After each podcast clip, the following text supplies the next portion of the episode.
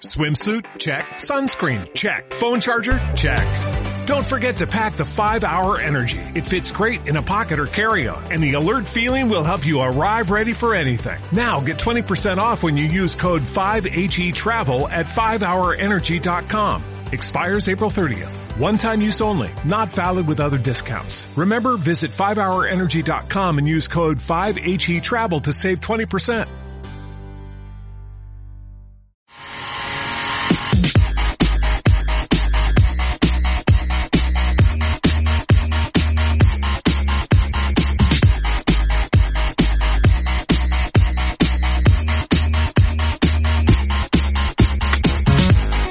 Jueves 6 de la tarde y reconectados no falla en vuestros auriculares. Hola todo el mundo, estamos aquí una semana más los tres mosqueteros del videojuego, de vuestro programa de radio relacionado con videojuegos para traeros actualidad, opinión, sobre todo opinión. Y yo voy a empezar saludando esta semana a Enrique García porque me enfadó un tuit que pusiste el otro día. ¿Qué es eso de que no tienes hype con The Last of Us 2? ¿Cómo estás? Pero no te enfades, si yo en, en Twitter soy súper friendly con todo el mundo. Yo no. Lo digo yo ya no. dejé, dejé, dejé mi etapa de, de los años. ¿Qué te ha pasado? ¿Por qué te has, por qué te has desinflado? No, eh, es lo normal, quiero decir. No es que des- la gente la gente que me contestaba al Twitter en plan, ah, no tienes ni puta idea, o, o qué dices, no sé qué. O sea, esto al final se resume a que cada persona tiene un tiempo y unos juegos. Y a mí en este tiempo, ahora mismo, The Last of Us no está entre mis prioridades. Lo que no quiere decir que no vaya a ser un juegazo, que Naughty Dog atesore una calidad increíble en, en todas sus producciones. Pero a mí como estudio nunca ha sido santo de mi devoción. El primer de Last of Us lo disfruté muchísimo y el segundo seguramente cuando lo juegue lo disfrutaré también. Me encantará la historia de Ellie, eh, me encantará la jugabilidad, que se han visto cosas muy buenas. Pero no es un juego que ahora mismo... mm, ¿Cómo es la, cómo es la frase? Mm, Vuele lo... no- Te no la cabeza, ¿no? Me hue- no me huele la cabeza, sino que huele los vientos o algo así. Hay un dicho español que dice. O sea, no, no. Lo jugaré en su momento cuando salga. A lo mejor no en lanzamiento, algunas semanas después o meses después. O lo mismo después me entra el hype y lo juego de lanzamiento. No lo sé. Cuando Vale, te vale, voy a saludar a Manu Jimeno para que él tenga también voz en todo este asunto. Porque, a ver, te echo un poco la encerrona, ¿no? Como A de ver. saludar al pobre Enrique. eh, no, digo que le echo la encerrona a Enrique, de saludarlo y tirarle de las orejas. Así ya, en la intro. No llevamos ni 30 segundos de programa y el pobre ya me tiene que oír. Ya pilla. Pero, Manu, ¿tú, tú, tú qué, qué, qué opinas tú de, de que, de que este compañero nuestro tuite estas cosas? Pues te va a sorprender, pero con el paso de los años, digamos que mi opinión de la primera parte de The Last of Us ha ido cambiando de manera progresiva y tal vez he sido un poquito más crítico con lo que es la obra de Naughty Dog y eso al mismo tiempo me hace también esperar eh, con menos pasión, por decirlo de alguna manera, la llegada de, de Last of Us Parte 2. Eh, sé que esto ahora mismo te pilla totalmente desubicado, no sabes ahora dónde te has metido, si esto es reconectados o es otro tipo de podcast. Vale, vale, vale, vale. Bueno, pues nada, yo, mm, en fin, me quedaré yo con este, con este esperadísimo sin duda. Y nada, es un poco un- una broma, una forma de, de empezar eh, que tenemos, claro. Sí, eh. Eh, eh, por, por salsear así al principio, porque la cosa prometa, ¿no? Oye, por cierto, chicos, os quiero preguntar, ¿habéis visto la película de Sonic o qué? Es otro de los de las cuestiones que No. aquí en la intro No. os tenía que comentar. Vale, y eh, nos decía José Luis Sánchez, voy a recuperar un tuit así, venga, intro aquí un poco a lo loco hablando de todo, eh, que, que nos han parecido las películas de Netflix basadas en Dragon Quest y en Nino Kuni, que si las hemos visto, que la Dragon Quest le ha motivado a comprar el juego sin duda. Yo no las he visto, la verdad. No me ha dado tiempo esta semana con Dreams y Mm. otras cosas. Bueno, mm, yo sí que vi la de Nino Kuni y lo cierto es que era un sopor tremendo de película. Lo único interesante a quien haya jugado a la primera entrega es que tiene algún guiño eh, con respecto a ese juego y eso sí que está curioso. Pero por lo demás, al menos la de Nino Kuni, eh, gastado el tiempo en otra cosa. Que no sea en eso. Eh, Dragon Quest no tengo ni idea. Eh, quería verla, justamente por, porque sé que he leído alguna crítica algo mejor que la de Nino Kuni. Así que, eh, que bueno, en el momento la vida, pues también os diré algo. Eso es. No sabía Bueno, yo que eras otaku, mano. Yo de toda la vida. De Para Otaku y de, y de Magic y de... Sí, sí, sí. Manu, nada. Eh, esta semana vamos a hablar de Bayonetta y de Vanquish Remaster, por supuesto lo hemos estado jugando ahí, ahora hablamos también de Platinum Games y, bueno, un poco valoraciones. Bleeding Edge lo está jugando Enrique, Dreams lo está jugando yo para traeros la review, Outriders eh, también lo hemos estado viendo, también vamos a hablar de todas las novedades de la nueva generación, como no, y en fin, de muchas otras sorpresitas que vamos a ir fluyendo, así que yo voy a poner un poquito de musicón, que se anime esto y vamos para adentro.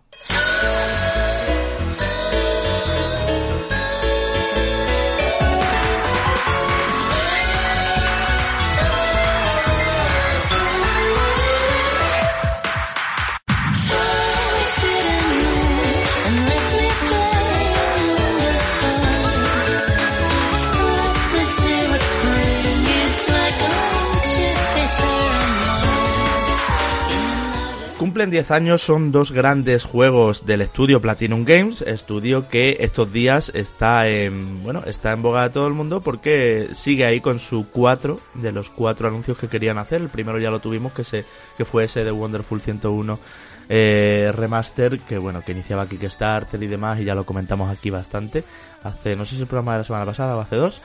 Eh, pero bueno, hoy hablamos de Vanquish y Bayonetta, este bundle de décimo aniversario que pone ambos juegos como mínimo a 1080p en sus versiones estándar de PlayStation 4 y Xbox eh, One o a 4K en Xbox One X y en PlayStation 4 Pro. Eso además de 60 frames super estables y bueno, una serie de remasterizaciones ya, eh, lo que llamamos más eh, pormenorizada, de texturas y todo esto. Yo no sé compañeros qué recuerdos tenéis de estos juegos, qué valoraciones tenéis de estos juegos. Os decía yo a veces que Bayonetta, eh, que sí, que es tremendo y que es genial, pero que uh, no estoy yo del todo ahí en, el mood Bayonetta, tengo que decir. Eh, pero ahora, eh, teniéndolos así, sobre todo los 60 frames, son muy, muy agradecidos tengo que decir que los he vuelto a disfrutar muchísimo y que este bundle me parece muy, muy adecuado. Pues con Bayonetta... Con Bayonetta menos. con Bayonetta agüita. Te pasa, te, pasa, te pasa un poco a mí como lo que hablamos al principio, que no te llama Bayonetta, pero a mí me flipa. Eh, claro. el primero, el primero sí que es cierto que el primero, eh, el salto cualitativo y cuantitativo que hay con respecto al segundo es brutal. Entonces, yo de hecho el segundo no lo jugué cuando salió en Wii U. Mm. Eh, lo jugué en Switch cuando sacaron el pack y jugué, me volví a jugar el primero en Switch y después salté al segundo. Y a la media hora de estar jugando el segundo, te das cuenta que el, salto de calidad que había pegado Platinum Games de un juego a otro. Sobre todo, Enrique, que es eh, más luminoso el 2, en el sentido de que hay más escenarios de día, ya la propia ciudad está tipo Venecia al principio y todo eso. Eh, más colores. Tiene, tiene, un salto en todo, o sea, visual, a nivel de estabilidad, ah, a nivel de personaje, a nivel de historia, a nivel de duración, a nivel de jugabilidad, a nivel de banda sonora, o sea, es brutal el juego. No sé, no sé lo que van a hacer con el 3, pero superar lo que hicieron con el 2 está complicado. Hmm. Eh, y sobre todo, a Vanquish, le, yo creo que de estas remasterizaciones, a Vanquish es al que mejor le viene.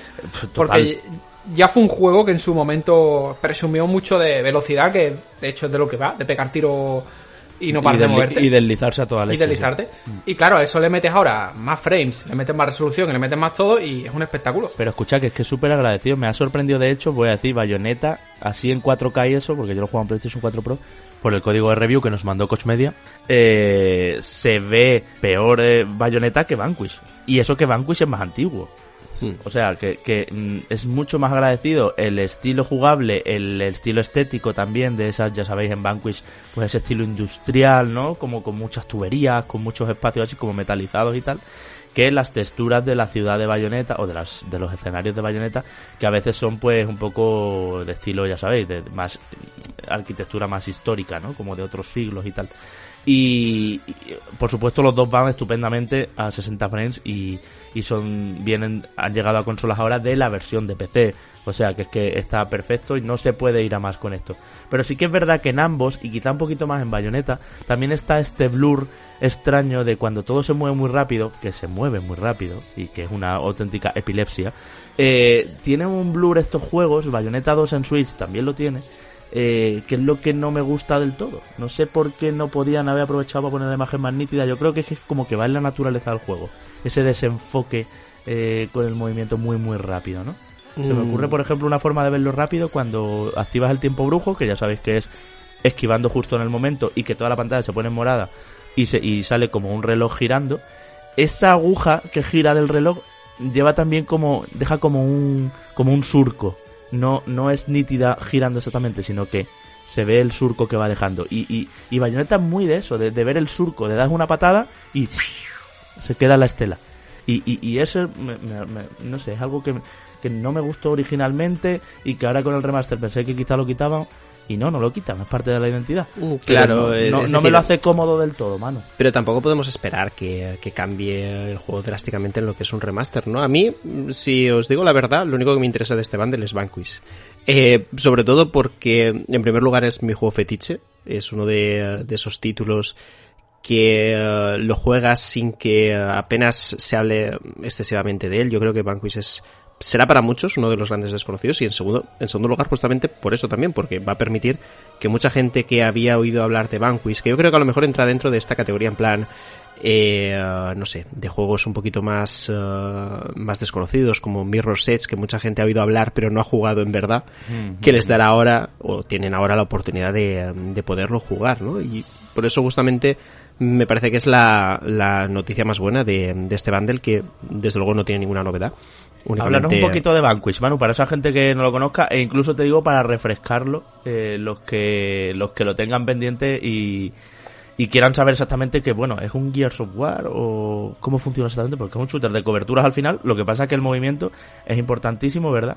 Y los tiempos, para, los, o sea, parar el tiempo no del todo, sino ralentizar el tiempo. Los tiempos van al saltar por cobertura, al hacer cosas muy espectaculares Mm. y auténticas coreografías de disparo, que son momentos cinematográficos, claro. Sí, mm, realmente, a ver, mm, para explicar al menos eh, lo que es eh, la cámara que usa Vanquish, incluso el tema de, de coberturas, hacer la, la comparación con Gears of War eh, puede a la gente hacerle imaginar cómo es el juego en sí.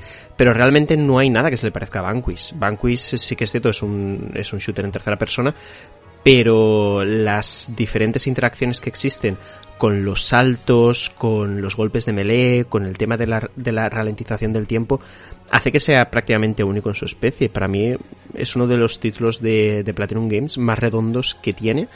Y yo creo que de los pocos juegos que al terminar he dicho, ya, ya se ha acabado, ¿por qué no me da más? ¿Por qué no tengo más cosas que disparar, más enemigos a los que matar, Sí, sí, sí. más Porque misiones? además- Es que, te seca la boca, ¿eh? Este Sí. juego es- Es- es- esa- debería poner eso en la caja por detrás, te seca la boca. Claro, reconectados. seca la boca. Eh, eh, eh, es un título que, que si algo tiene de malo es que es extremadamente corto.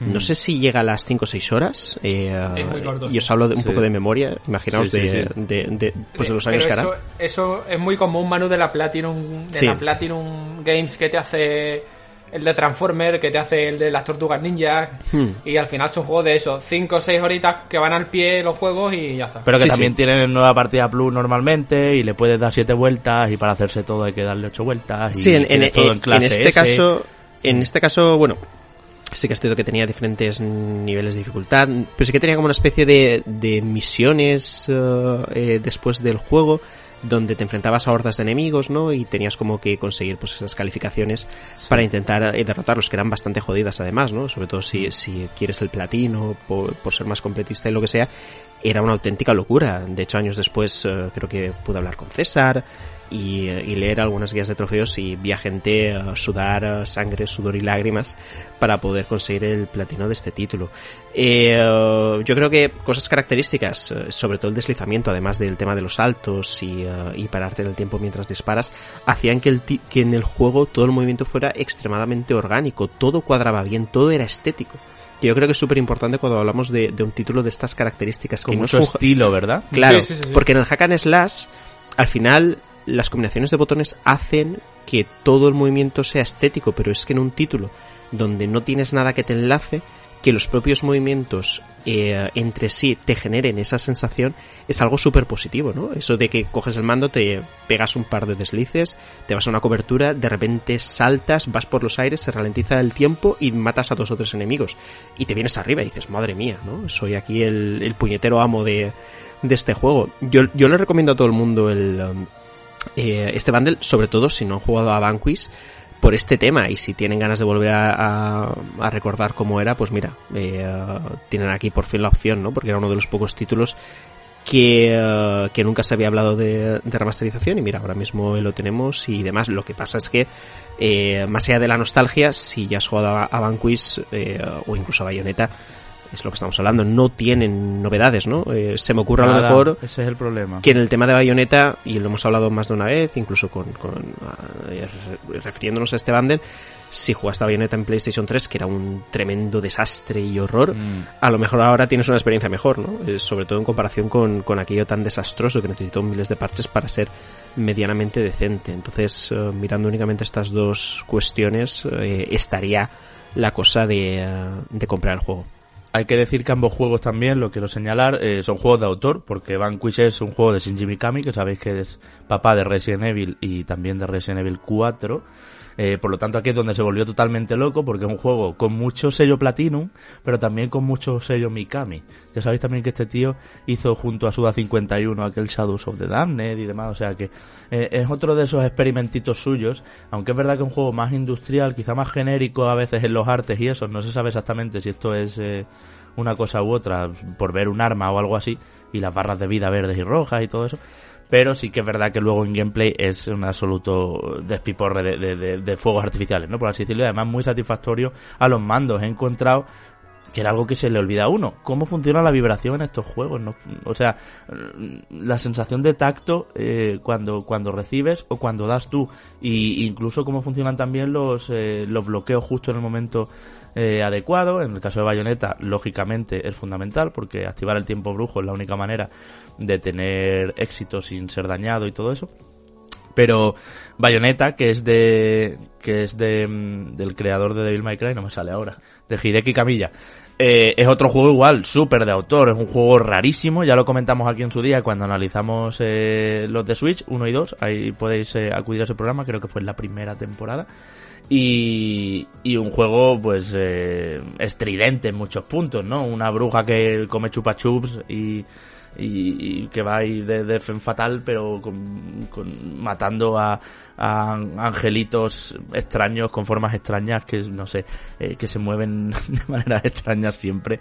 Es todo con un punto muy provocador y todo eso, eh, sobre todo por el tema religioso, eh, porque tira directamente de los evangelios y de criaturas sacadas de la Biblia y demás, pero pero que tiene una, un tacto súper particular, un tacto que va muy rápido y a mí hay una cosa que tengo que decir que he redescubierto y que quizá por eso me chirría un poco Bayonetta. Es una tontería, pero amigos oyentes, si a algunos también os pasa, eh, decídnoslo en comentarios porque no me sentiré solo.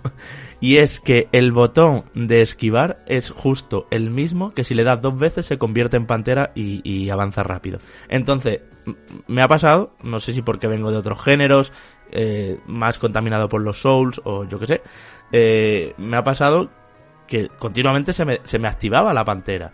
Eh, porque claro, le da- cuando quieres bloquear en el momento, le das un toque, pero a veces le das dos para asegurarte que lo metes exactamente en el momento.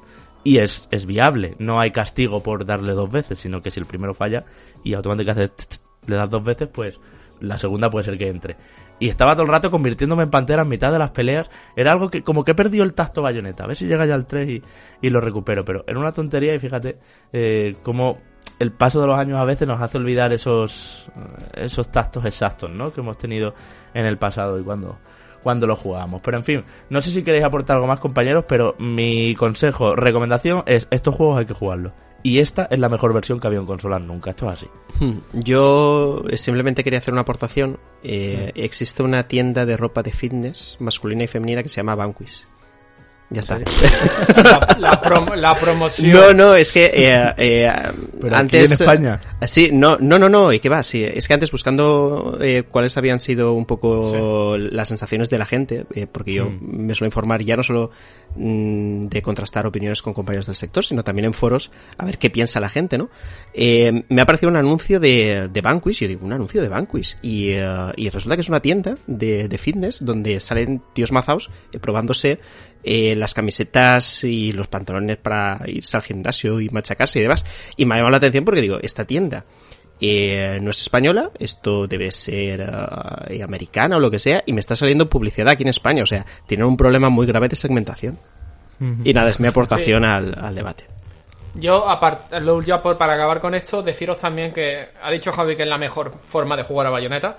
Eso por un lado. Pero desde consola, luego, sí. es la mejor forma de jugar a Bayonetta en consola si venís de la versión de PlayStation 3. Sí, sí, lo ha dicho Manu. aquello sí que era un puto horror. O sea, eh, ¿recordáis cuando salían versiones nefastas en. que de vez en cuando le toca una consola y otras veces le toca otra? Pero bueno, esperemos que eso no pase en la próxima generación. Sí, sí, sí, sí, sí, lo he dicho yo antes. Es decir, era uno de los motivos principales para pillar Bayonetta, eh, que es lo típico de... Hay una serie de juegos, creo que a partir del año 2012 2011 incluso, finales de 2011, principios de 2012, los juegos en PlayStation 3 empezaron a verse incluso mejor en, eh, que en 360. Pero hasta entonces, todos esos, todos esos años, era un drama. Era un drama Sí, el sí, tema de, de rendimiento, de... Red Redemption también iba fatal. Sí, el, el cortacésped. Fallout. O sea, en, en, en Red Dead Redemption era el cortacésped que no había césped en, en, en PlayStation 3. No había tanto césped, no, no, no trole. Bueno, bueno, casi casi, pero ya me entendéis Había menos arbustos en número. Además hay capturas muy, muy curiosas por ahí que podéis ver. Que Qué podéis bueno que, que, que esto que, que ya es salirnos un poco del tema, pero se debe en gran parte a que los kits de desarrollo eh, de PlayStation 3 venían en, en japonés incluso muchas veces, entonces los desarrolladores al final, a la hora de poder orientarse en la- eh, con la consola, con aquellos kits de desarrollo, lo tenían francamente complicado, ¿no? Pero conforme fue avanzando la generación y también PlayStation hizo las cosas un poquito mejor, la cosa se fue revirtiendo y luego lo hemos comentado muchas veces, eh, GTA V eh, estaba más optimizado para PlayStation 3 y de hecho la presentación de este título fue en, en, en PlayStation 3, ¿no? Así como otros muchos anteriores que se empezaron a ver y a sacar más jugo en, en esta consola. Oye, yo os quiero preguntar una cosa antes de que cambiemos de tema. ¿Consideráis que Platinum es para tanto? ¿Es el estudio Sí.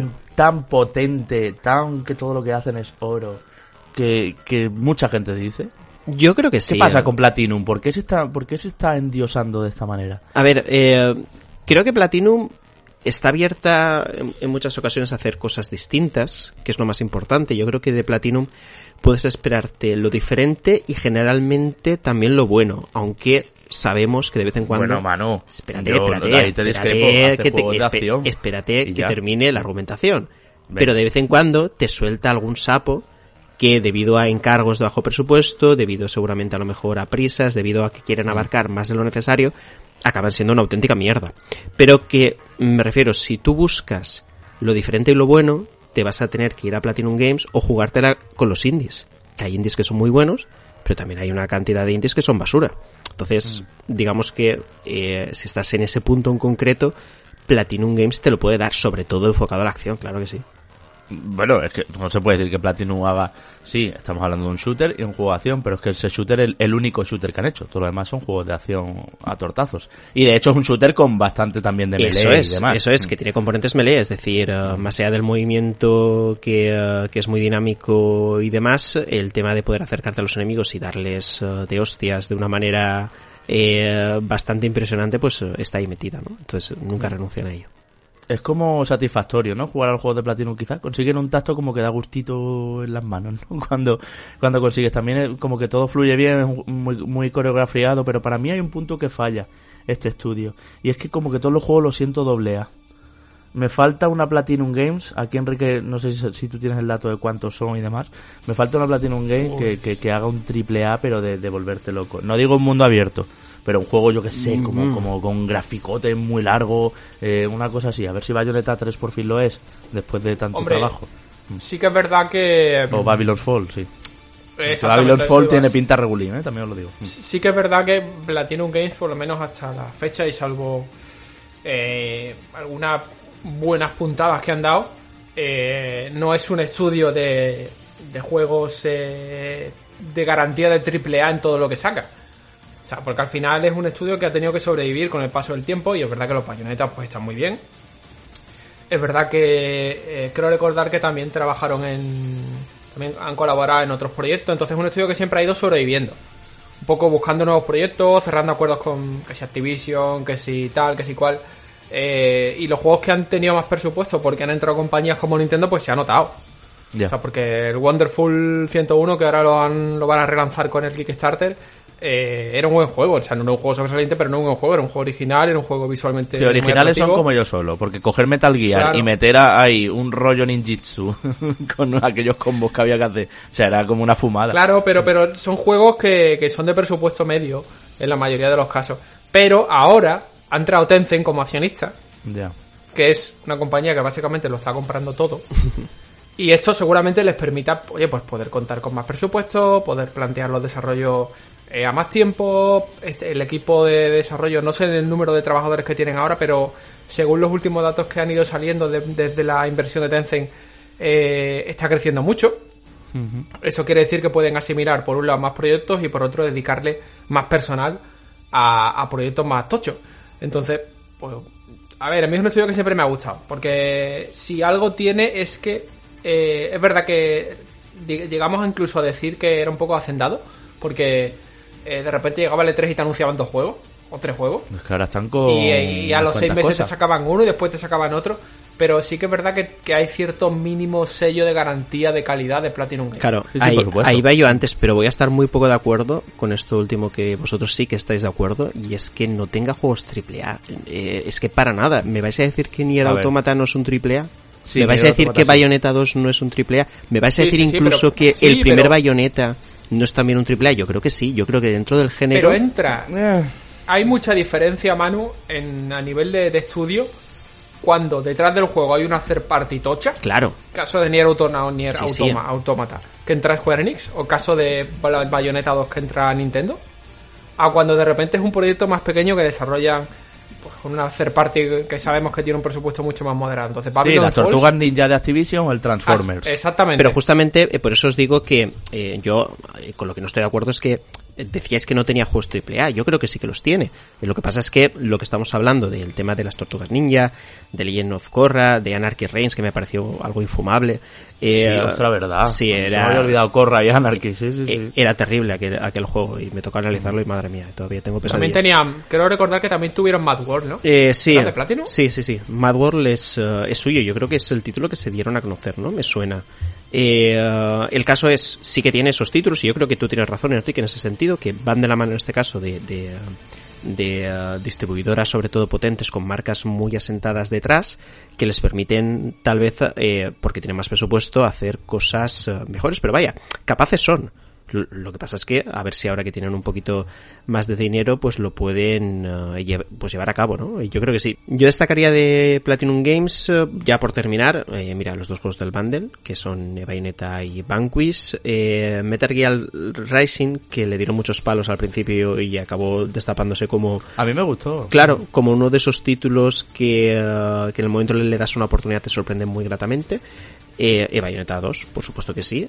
Eh, Nier Automata y este último que hemos tenido que es Astral Chain, que ya hablamos del eh, el año pasado. Bueno, el año pasado sí, el año Sí, pasado el año fue. pasado, sí. Y eh, que no nos pareció la locura que les pareció a otros, pues desde luego era muy buen juego.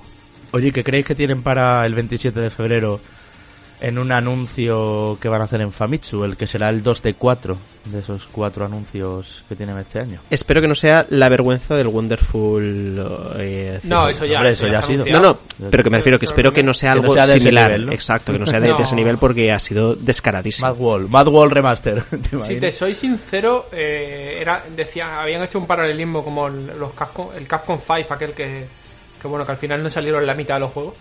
Eh, y ahora llevaban el, el Bayonetta, iba a decir, el, el Platinum 4. Entonces, en principio son cuatro proyectos.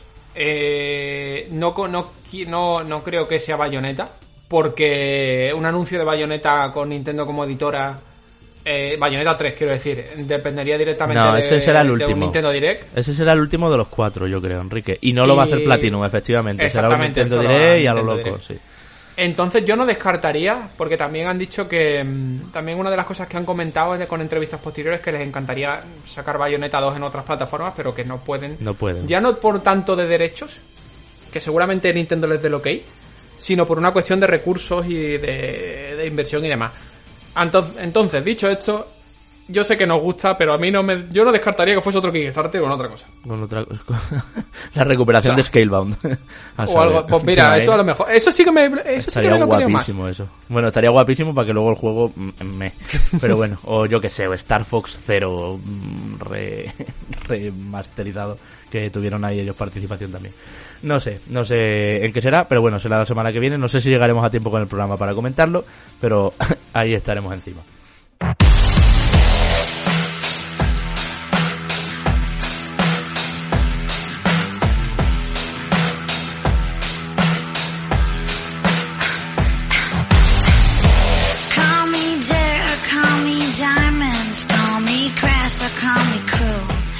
Te paso el testigo, Enrique, ya que estabas ahí comentando todo lo de Platinum, porque has estado jugando a la beta eh, abierta, ya abierta para usuarios de Game Pass, de Bleeding Edge. Cuéntanos, porque en breve tenemos, en unas semanas tenemos ya el juego final definitivo, quiero impresiones y a mí me sigue oliendo tan mal, yo lo siento. Venga, vamos estoy, a- vina- eh, estoy vinagrete- eh, vinagreándote hoy esto, pero... pero fu, fu, fu. Hoy, hoy te ha llegado el, el, el. No, no, no, no, con el bundle de Bayonetta Vanquish estoy a tope con eso, ¿eh?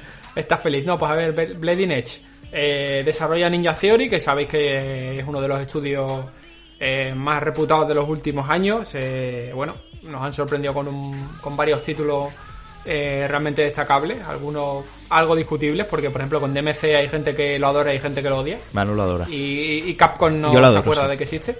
Así que, pero bueno, en esta ocasión y sobre todo después de la, de la adquisición por parte de Microsoft del estudio, que como sabéis forma parte de, de Microsoft Game Studios, o sea, es un, un equipo de desarrollo que a día de hoy eh, ya trabaja de forma exclusiva con Microsoft para, jue- para juegos en Windows 10 y en, y en Xbox.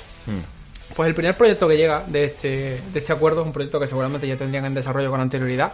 Es Bleeding Edge, que es un juego multijugador eh, competitivo en el que básicamente es como si mezclásemos League of Legends con Overwatch y ponemos a dos equipos de diferentes jugadores, cada uno controlando Vamos, eh, escúchame. a un luchador. Battleborn con los minions para farmearse y, y combates No. que no necesariamente son a disparos, sino que también tienen más de cuerpo a cuerpo. Mm, No necesariamente. O For Honor.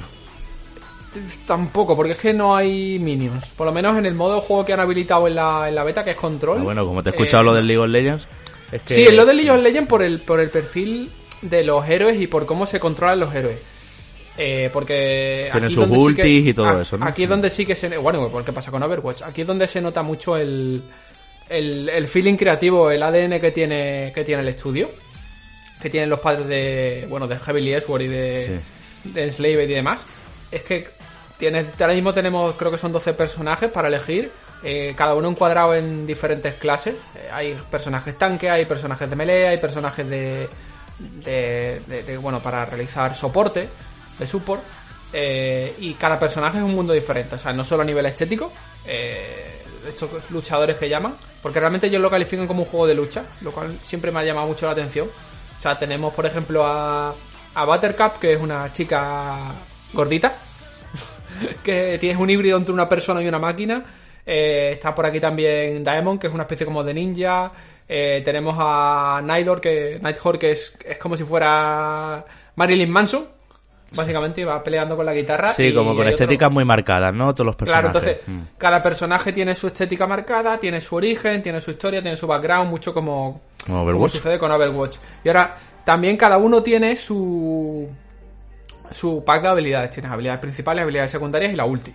Entonces, en ese sentido, eh, no inventa la rueda, sigue siendo más o menos lo mismo que plantea Overwatch y lo mismo que plantea League of Legends. Por eso digo que es una especie de híbrido, porque no es en primera persona, es en tercera persona. Eh, y los combates se hacen, se hacen muy directos, pero a nivel jugable tiene, tiene un tacto y tiene, ya te digo, son impresiones muy, muy livianas porque lo que, se ha, lo que se ha podido probar es en la beta.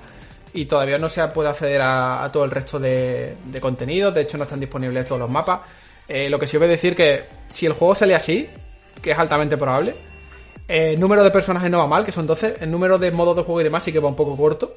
Y visualmente no está mal. Visualmente es donde se nota más la, la parte artística y, y la parte estética, como digo, del ADN del estudio. O sea, eh, aquí tiene, tienes, co- tienes cosas que se han visto en DMC, tienes cosas que se han visto en Heavenly Sword. Que sí, Eh, pero yo no le tiene- veo ese componente mitológico, Enrique. Yo lo veo como No tiene- grafitero, gamberrote. Claro, es, es gamberrote. Tiene de hecho música así muy de la que te gustaría a ti, muy Bueno, rollo así. a ver, que a mí no me gusta cualquier cosa, ¿eh? Pero tiene, tiene flow, tiene flow. El juego como tal tiene flow. Pero, Las pero partidas- a ver, algo pasa con Bleeding. Edge que, que no está gustando. No, si lo que, lo que pasa con Bleeding Edge te lo voy a decir rápido. Necesito que me cuentes eso. Te lo voy a decir rápido. Y es que llega en un momento fatal.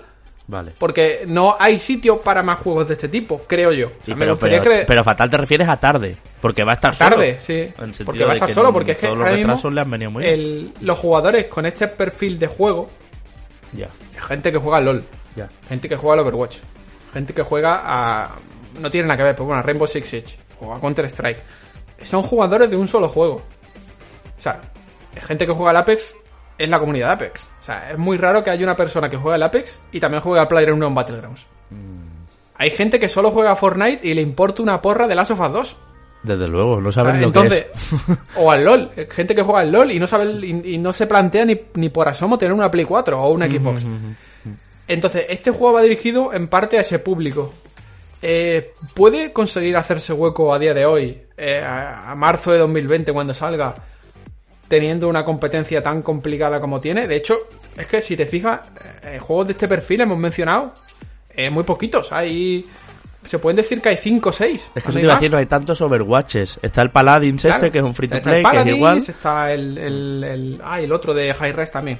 El Smite, pero no es como... El Smite, claro. Pero no es como Overwatch. Sí, pero, pero son juegos que entran en un rango más o menos similar y son juegos que dentro de lo que tienen consiguen Hmm. Sí. posicionarse con una comunidad más o menos no, no excesivamente grande.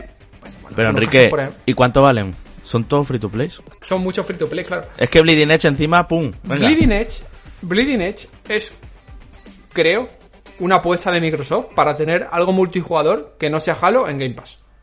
Mm, Eh, visto así, como una apuesta a largo plazo de contenido, visto, visto así como una apuesta a largo plazo de contenido, en el que ahora cuando llegue la, la, la One Series X y le diga a los usuarios, pues mira, tienes con tu suscripción a Game Pass tienes todos estos contenidos y además si te gustan los juegos multijugador tienes acceso a Halo, Gears of War, tienes Bleeding Edge, tienes no sé qué, tienes no sé cuánto y todos estos juegos free to play que además como tienes el, el Game Pass, son de acceso libre. Entonces, Microsoft aquí está apostando por un contenido a medio largo plazo, como Sea of This. Sea of Thieves. O sea, esto es así, es una apuesta. Eh, si te fijas, hay muchos juegos de los que hemos mencionado. eh, ni LOL ni ninguno de estos están en- disponibles en Overwatch sí está en consolas, pero eh, puede tener cierto nicho de comunidad en lo que es la plataforma de Xbox. Pues a lo mejor. Mm, Pero desde luego no sale en el momento eh, más adecuado y no lo va a tener, no lo va a tener fácil porque además otro punto importante del perfil de jugador que consume juegos multijugador como estos es que es una criatura de costumbre. Y es que el que juega a Hearthstone se pega 5 años jugando a Hearthstone. y luego se pasa para a, que a deje- Runeterra.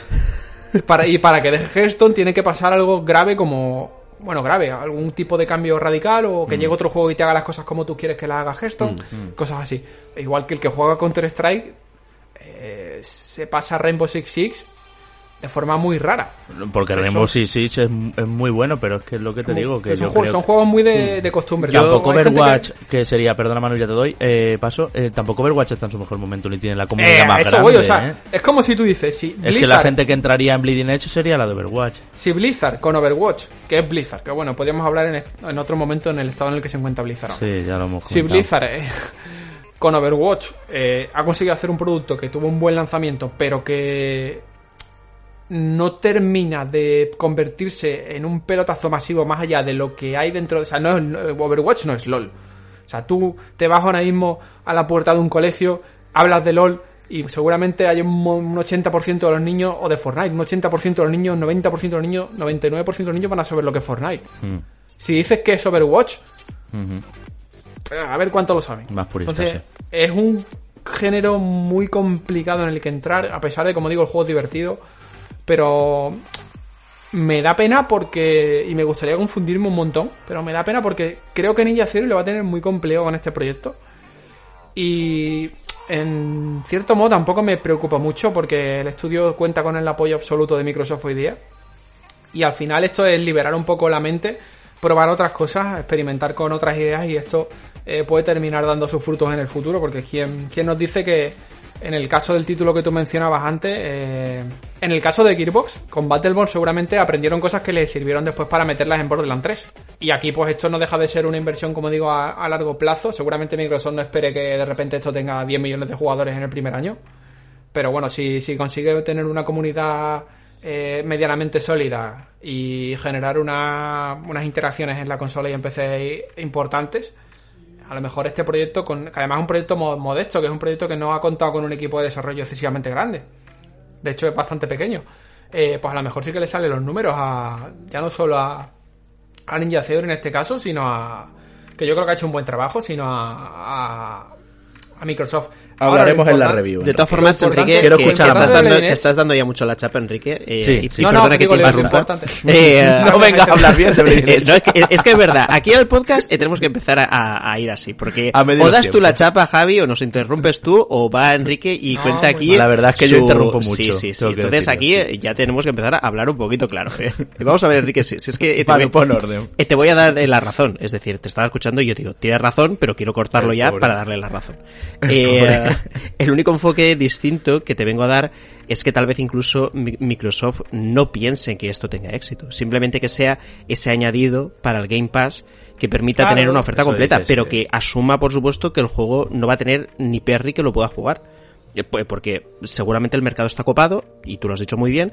Por un lado, el, el League of Legends, que es el rey, Dota 2, que es eh, el, el príncipe o la princesa, y luego tienes a Overwatch, que sería lo más parecido a lo que es este eh, Bleeding Edge, que yo entiendo que en el momento salga la segunda Pero que parte. ¿Tiene que ver Dota y LOL con Overwatch?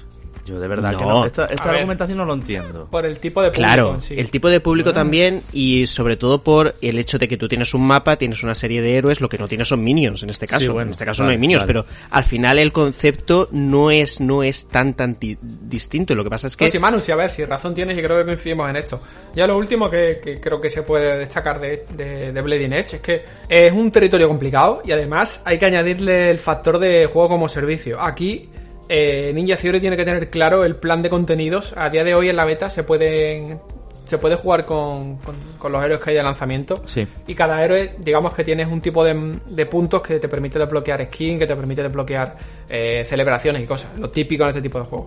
O sea que no hay, no hay, no hay progresión de cara a que tu personaje mejore, sino que Sí, todo- hay progresión a nivel de... No recuerdo cómo se llamará el- en español el cacharro, pero bueno, tienes como una especie de chips que te los pones y te van dando Bueno, más sí. porcentaje en velocidad y en cosas así. Ajá, Eh, y cada y va subiendo de nivel cada personaje, no el jugador. A mí esto me gusta, eh, porque una de las cosas, claro, yo no soy de la generación LOL y todo eso. Una de las cosas que a mí me, siempre me. Ish, es que, que no hay progresión en estos juegos. Cada partida empieza y termina y ya está. O en los Battle Royale, por ejemplo, ¿no? Pero claro, mm, ya sabéis que yo, mi perfil de jugador, pues no de estas cosas. Pero a mí, a, mí me gusta eso. Que, que como como el Call of Duty, que voy subiendo niveles, voy mejorando, desbloqueando armintas, voy eh, mejorando mi personaje. Que luego en realidad todo se equilibra. Es como en Destiny, que da igual todo lo bueno que sea tu guardián, que en cuanto te metes al PvP, eh, se equilibra todo para que juegue todo el mundo y no el que tenga 300 horas eh, reviente al que tiene solo hora y media. Eso vale. Pero no sé, tu sensación de jugador de haber progresado y desbloqueado cositas más allá de bailecitos y skin, que es que de verdad yo veo un bailecito y automáticamente estoy fuera de ese juego. De ese juego. Me estoy haciendo viejo, compañeros. Pero bueno, Enrique, eh, total, hablaremos de, de largo y tendido en la review. Eh, lo que te has encontrado te da buenas sensaciones, lo cual también me alegra que hayas traído un Sí, sí, poco sí. De, de aire fresco, aunque entendemos, y, y corrígeme si me estoy equivocando, la lectura que te estoy haciendo así a modo de resumen final, no es el momento en sentido de llega tarde. Estos juegos, sus comunidades ya están divididas de otras maneras y, y quizá había que haberlo reenfocado de, de otra forma, no ponerle precio a este juego y que fuera como un servicio ahí metido en el Game Pass, yo qué sé. En fin, veremos cómo fluye. De momento la beta bien, eso sí, te pregunto, había partidas, había gente jugando, todo en orden con eso, ¿no? Sí, claro, hombre, como, como cualquier tipo de beta en la que la gente sabe que es algo gratis y entra a. Pero, pero viene el matchmaking, no se caía. Sí, sí, todo sí, eso. sí, bien, bien, sin lag y eso. O sea, por lo menos en las partidas que pude jugar el fin de semana, bastante bien.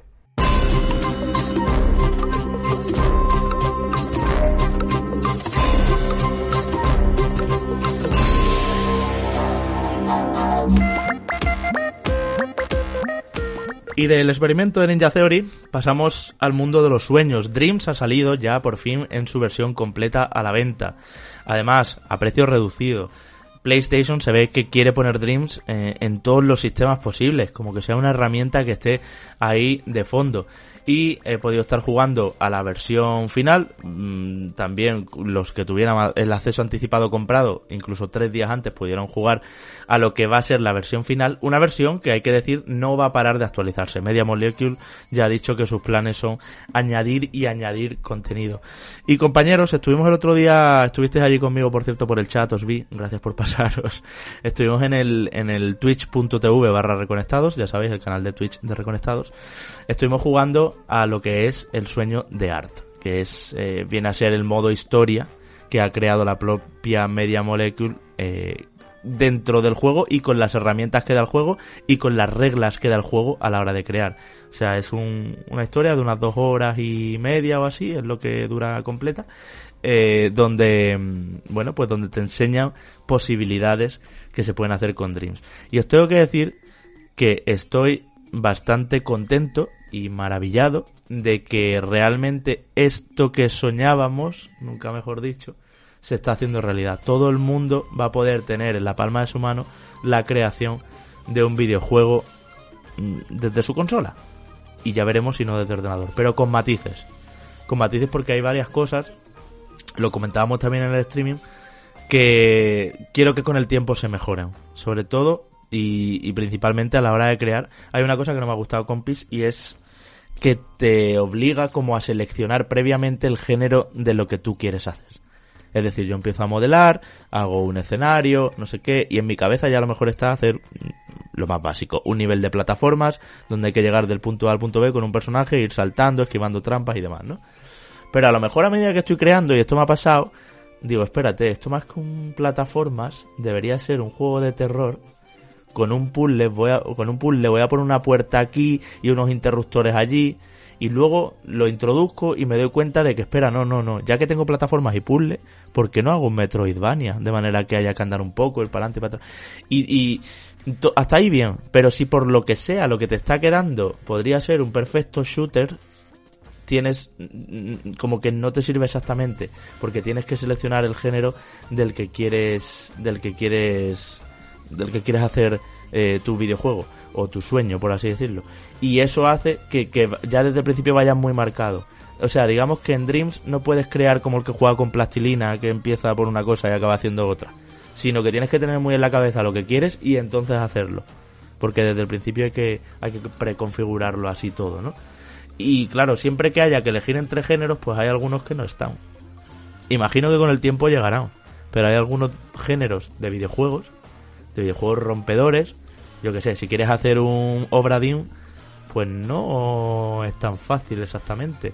¿Puedes hacer una aventura gráfica point and click? Sí, de hecho el viaje de Art, perdón, el sueño de Art, el, el modo historia, es una aventura gráfica en su núcleo. Lo principal es una aventura gráfica, luego intercala otros géneros, pero pero lo que lo que te ofrece para hacer una aventura gráfica eh, se me queda un poquitín corto. Que a ver, yo entiendo que esto es cuestiones del lanzamiento, ¿eh?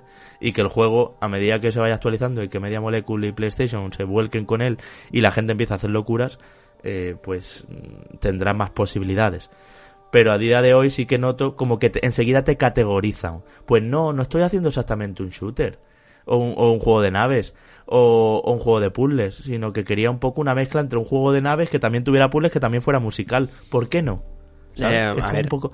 Esa categorización es lo que he encontrado, Manu. sí. Ya, mm, a ver, yo entiendo lo que dices, pero también me, me pregunto si no está siendo demasiado exigente para lo que acaba siendo Dreams. Es decir, Pues sí, Dreams son sueños, pues yo soñaba con que esto era un, un, un, cubo de barro y te decía, moldea, haz lo que te dé la gana. Eres diseñador de videojuegos sí, en tu play. pero al final entiendo que hay ciertos límites que no conocemos Claro. porque no somos eh, programadores y para simplificar a lo mejor, simplificar entre comillas, ojo, que, que esto es extremadamente complejo, el, el- ya no solo el desarrollar Dreams en sí, sino el meterte ahora dentro, ¿no? Y crear algo con las herramientas que te han dado, eh, dentro de, de- de esa complicación tendrá que poner como unas guías maestras eh, mediante las cuales ellos puedan dotar de herramientas, ¿no? A, a estos jugadores.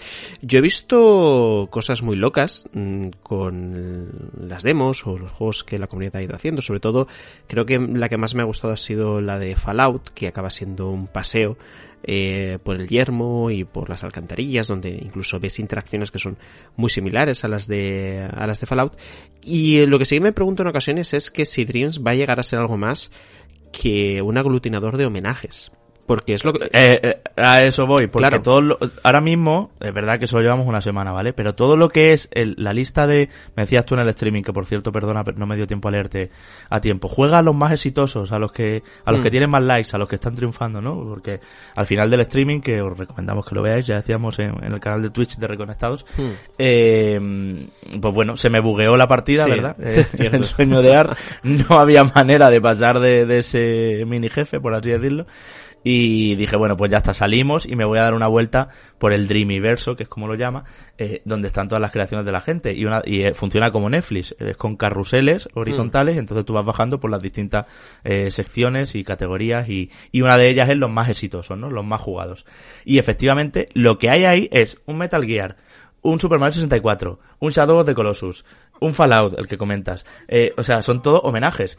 Y me da miedo que al final esto sea, pues eso, una forma de hacer homenajes y hacer remakes en Dreams de juegos clásicos. Sí, eh, sobre, eh, sobre todo porque al final yo creo que por un lado la prensa tiende a ensalzar estos homenajes porque es lo curioso y lo que eh, atrae visitas en muchas ocasiones. Yo reconozco que a mí, a mí, no solo que atrae visitas, mi visita la tuvo. Claro. O sea, yo me fui como loco a ver homenajes. Exacto. Y Lo reconozco. Y, y- y no luego sé, es justamente un- eso que dices, que el propio usuario, claro, está hablando de, de visitas en, en el aspecto de usuario y de, y de Sí. periodistas que hacen noticias al respecto y que por eso tienen mayor repercusión estos homenajes que hablamos, pero también del propio usuario de Dreams, que cuando entra y ve mm, Super Mario 64, eh, quiere entrar y quiere ver qué es, y si le ha molado, pues le da el like y de esa manera la cosa eh, sube bastante.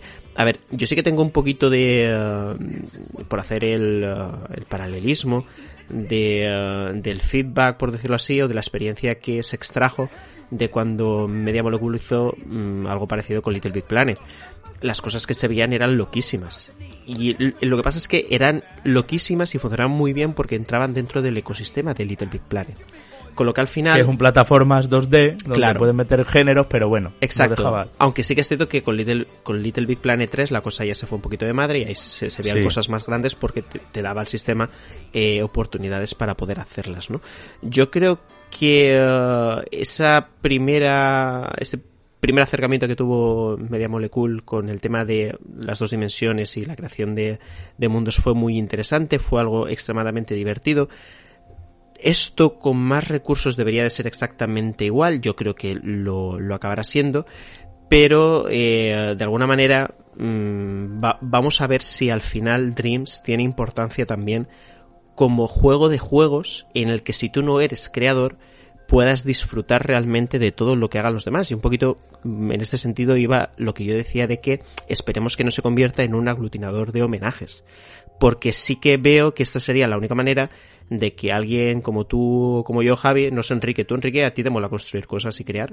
Me encanta, me encanta. Yo soy una persona muy creativa, ya lo sabéis los dos. Pues mira, así que... Enrique... Este es el que se va a encargar aquí de toda la revista. Enrique sería el que un juego de estas características empezaría a crear cosas para que tú y yo, Javi, las disfrutáramos. Pues eso digo, ¿no? Que esa vertiente que se pueda ver atraída como nosotros, que es- estamos como con muchísima curiosidad para ver qué es Dreams, pero que nos da miedo el adentrarnos, porque sabemos que no le vamos a dedicar ni un mísero segundo a crear absolutamente nada. Tengamos también un poquito de opción a, a- a poder disfrutar, ¿no? De, de las creaciones de los demás fuera de los homenajes, claro. A ver, yo me he tenido, Manu, que, que meter bien, porque No, ya, ya. para traerte una review en condiciones así espero que no me esperen más creando, o sea, después de este programa, salvo que tengamos que volver a hablar de Dreams y ahí estaré haciendo mi trabajo. No me gusta crear. En Dreams es particularmente complejo. No digo complicado, digo complejo, en el sentido de son muchos tutoriales. Si dejas pasar unos días entre uno y otro se te va la olla y ya no te claro. acuerdas. Utiliza todos los botones del mando, incluso el sensor de movimiento del mando, ya sabéis que es para mover el duendecito. Mm. Y, y eso es el cursor. Y es, es brutal. O sea, eh, modelar en 3D es un sueño. Eh, puedes hacer realmente muchas cosas aquí. Y de hecho ahora te voy a apuntar una cosica con, con lo que me he encontrado también por ahí que es muy llamativo y es lo que creo que va a hacer hablar de Dreams. Eh, pero es muy complicado en, en- con, un, con un DualShock 4. Quizá cuando llegue a PC empiecen las locuras aquí. Mm, se sentirá menos limitado porque es que realmente ahora mismo, si tú quieres hacer un juego, Manu, que dura aproximadamente una hora, igual tienes que estar seis meses. Todas Sí, las eh, tardes con, con sí, sí, Entonces es como hasta luego, ¿sabes? Sí que es verdad que poco a poco irá viendo cada vez más assets y puedas... Pero claro, si tú usas assets de los ya creados, todos los juegos tienen el mismo árbol. Mm. A ti te apetece crear tu árbol, que tiene una estética concreta, que, mm, que las ramas dicen lo que sea, yo qué sé, ¿sabes? Pero te decía, hay un punto muy fuerte en Dreams y creo que esto va a dar muchísimo que hablar, casi más que las creaciones de juegos que haga la gente, que serán estupendas muchas de ellas, seguro, como en Super Mario Maker. Aunque aquí a lo grande. Y es eh, la cantidad de cortometrajes de animación que, que contiene. Y es, es, es muy bonito, me lo he pasado muy bien. Mm, Casi lloro con uno, o sea, mm, realmente hay grandes directores de cine por ahí eh, que no son nadie y que han encontrado en Dreams una forma de expresión. Y, y ojo, ojo a esto que estoy diciendo, que hay cosas muy muy interesantes y de hecho en las listas de, de los más de los más exitosos y tal, ya hay alguna que llama mucha la atención. Y también experiencias interactivas de estas que duran solo un minuto, pero que te ofrecen algo que no es un videojuego, pero, pero que te remueve un poco. Hmm. Porque estás interactuando tú y te está haciendo sentir de una manera especial como no es un videojuego ¿eh? de ninguna manera, pero sientes que está en tu mano lo que está pasando en esa escena en concreto y ya está un minuto, menos de un minuto incluso. Y, y algunas son muy interesantes. Pues eso, eh, habrá que ver exactamente las cosas como, como van evolucionando. Vamos a verlos sí, sí o sí en PlayStation 5. eh, porque Mm. todas estas sí, esto va, creaciones- esto va para larguísimo, Claro, sin duda. Esto sin es un proyecto a largo plazo. Yo creo que lo que podamos decir ahora eh, no alcanza más que unas pequeñas impresiones y sensaciones de lo visto, de lo vivido, de, de, de un completo, poco ¿eh? lo hablado, sí. Pero eh, yo creo que lo, el- lo que tú has dicho acaba siendo la clave. Eh, estamos en el principio. Seguramente van a aparecer muchos más assets, van a mejorar muchísimo el tema de, eh, de la creación, que tú lo has dicho, es complejo, no que sea difícil, sino que, que es complejo, pero porque a cuantos más recursos Son tienes, muchos botones, claro, muchas leyendas, para hacerlo muchos bien- paneles que se despliegan y tienes infinita es, herramientas. es imposible hacer algo así sencillo. Es decir, es, eh, es muy, muy complicado y, eh, y, eh, no había otra manera de llegar a este nivel si no era eh, dando herramientas suficientes y, Es utópico. y que la gente, claro, y que la gente aprendiera lo necesario para intentar llegar a este nivel. Así que prácticamente yo creo que de vez en cuando habrá que ir actualizando las cosas en algún comentario que podamos hacer en algún momento durante el año, durante los años sucesivos, de cómo va a ser Dreams. Yo también marco en la agenda de alguna manera lo que tú dices, su llegada a PC. Yo creo que en ese, ese va a ser un punto de inflexión interesante y vamos a ver muchas cosas eh, locas en noticias y demás relacionadas con, con este juego. que no está confirmado Manu pero que bueno que es que huele huele por todos los sitios. Es que la interfaz es claramente eh, hecha para teclado y ratón en el sentido de que va a haber atajos de teclado que te faciliten mucho ciertas rutas que ahora hacerlas con el DualShock es un meneo y no me quiero dejar también, te decía, ha salido muy completo, ha salido a, buen- precio, a 30 euros, y yo sí que diría que cualquiera que quiera eh, que esto vaya adelante y enfocar la industria de la creatividad, por así decirlo, o, o incluso la industria cultural del arte interactivo y demás, eh, con algo así tan soñado, debería hacerse con una copia de Dreams, debería tenerlo siempre ahí, de vez en cuando echar un vistacito a las galerías y a lo que se está llevando y todo eso, y no sobra. Y no sobra y te puede dar muchas alegrías. Ahora bien, sí que lo comentábamos también en el, en el Twitch, pese a ser un modelador de cualquier manera, al final se ve que todo es de plastilina si estuviéramos trabajando con plastilina. O si estuviéramos haciendo papiroflexia, pues al final, aunque puedes hacer cualquier forma, todo es de papel. Pues en Dreams todo tiene esa física media molecule, decías tú, esa física Little Big Planet, donde como que las cosas no pesan mucho. Pero si estoy poniendo un búnker de hierro que cae del tirón, sí, pero tiene algo, tiene un tacto especial, como que hay unas inercias Hmm. que de hecho en, en el sueño de Art, eh, en los niveles de plataforma, hay un... Bueno, el sueño de Art, por cierto, me ha hablado mucho, pero bueno, son como tres, tres líneas argumentales a la vez. eh, dos de ellas plataformeras eh, que intercalan también secciones de conducción, juego musical, eh, bueno, eh, juego de naves eh, de disparitos, eh, en fin, intercalan bastantes mecánicas, se siente súper variado, pero el centro, el núcleo, es una aventura gráfica point and click súper sencilla, donde puedes ir a, en cada, en cada escenario puedes ir a cuatro sitios e interactuar con cuatro cosas.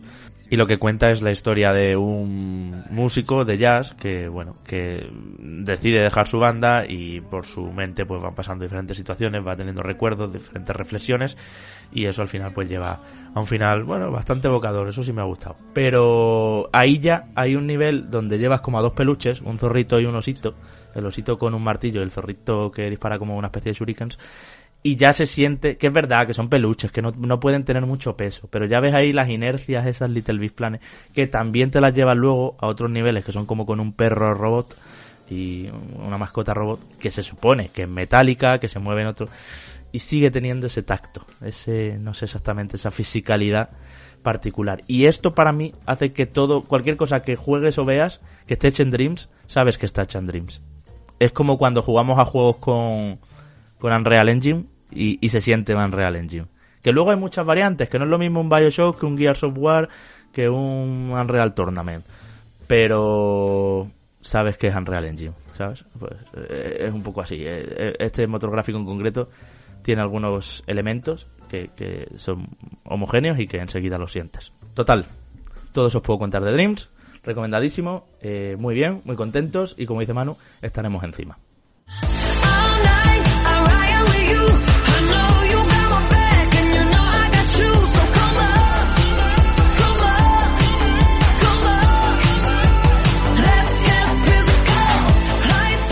Y por último, para seguir hablando de juegos, Manu, Outriders, título que...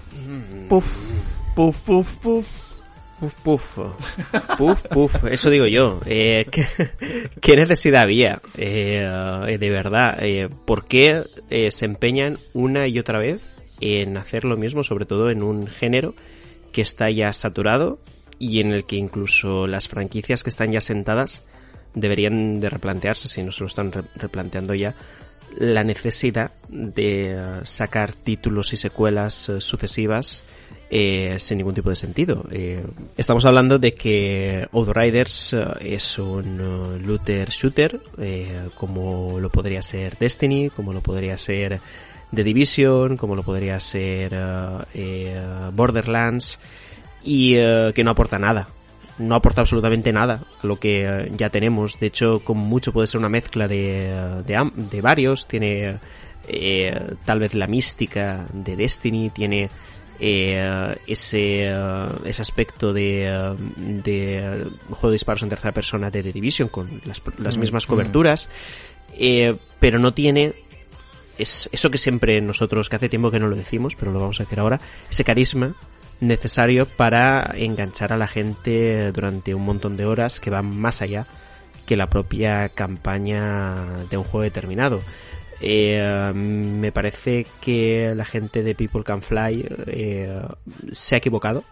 Se ha, se ha equivocado seguramente tomando la decisión, creo yo, de hacer un juego de estas características, pero sobre todo en una ejecución que no te hace eh, diferenciarlo de los demás, a no ser que eh, se estén guardando cosas que de momento desconocemos, pero que desde luego no han anunciado. Estamos hablando de un título en el que puedes jugar con hasta tres personas al mismo equipo, que anunciadas hay cuatro clases, que como he dicho antes me- mezcla cosas místicas, eh, hay como eh, un pyromancer, hay también eh, por ahí una persona que, eh, que para el tiempo, hay el típico tanque, vamos a ver cuál es el que, el que falta, a lo mejor alguien que cubre, no lo sé.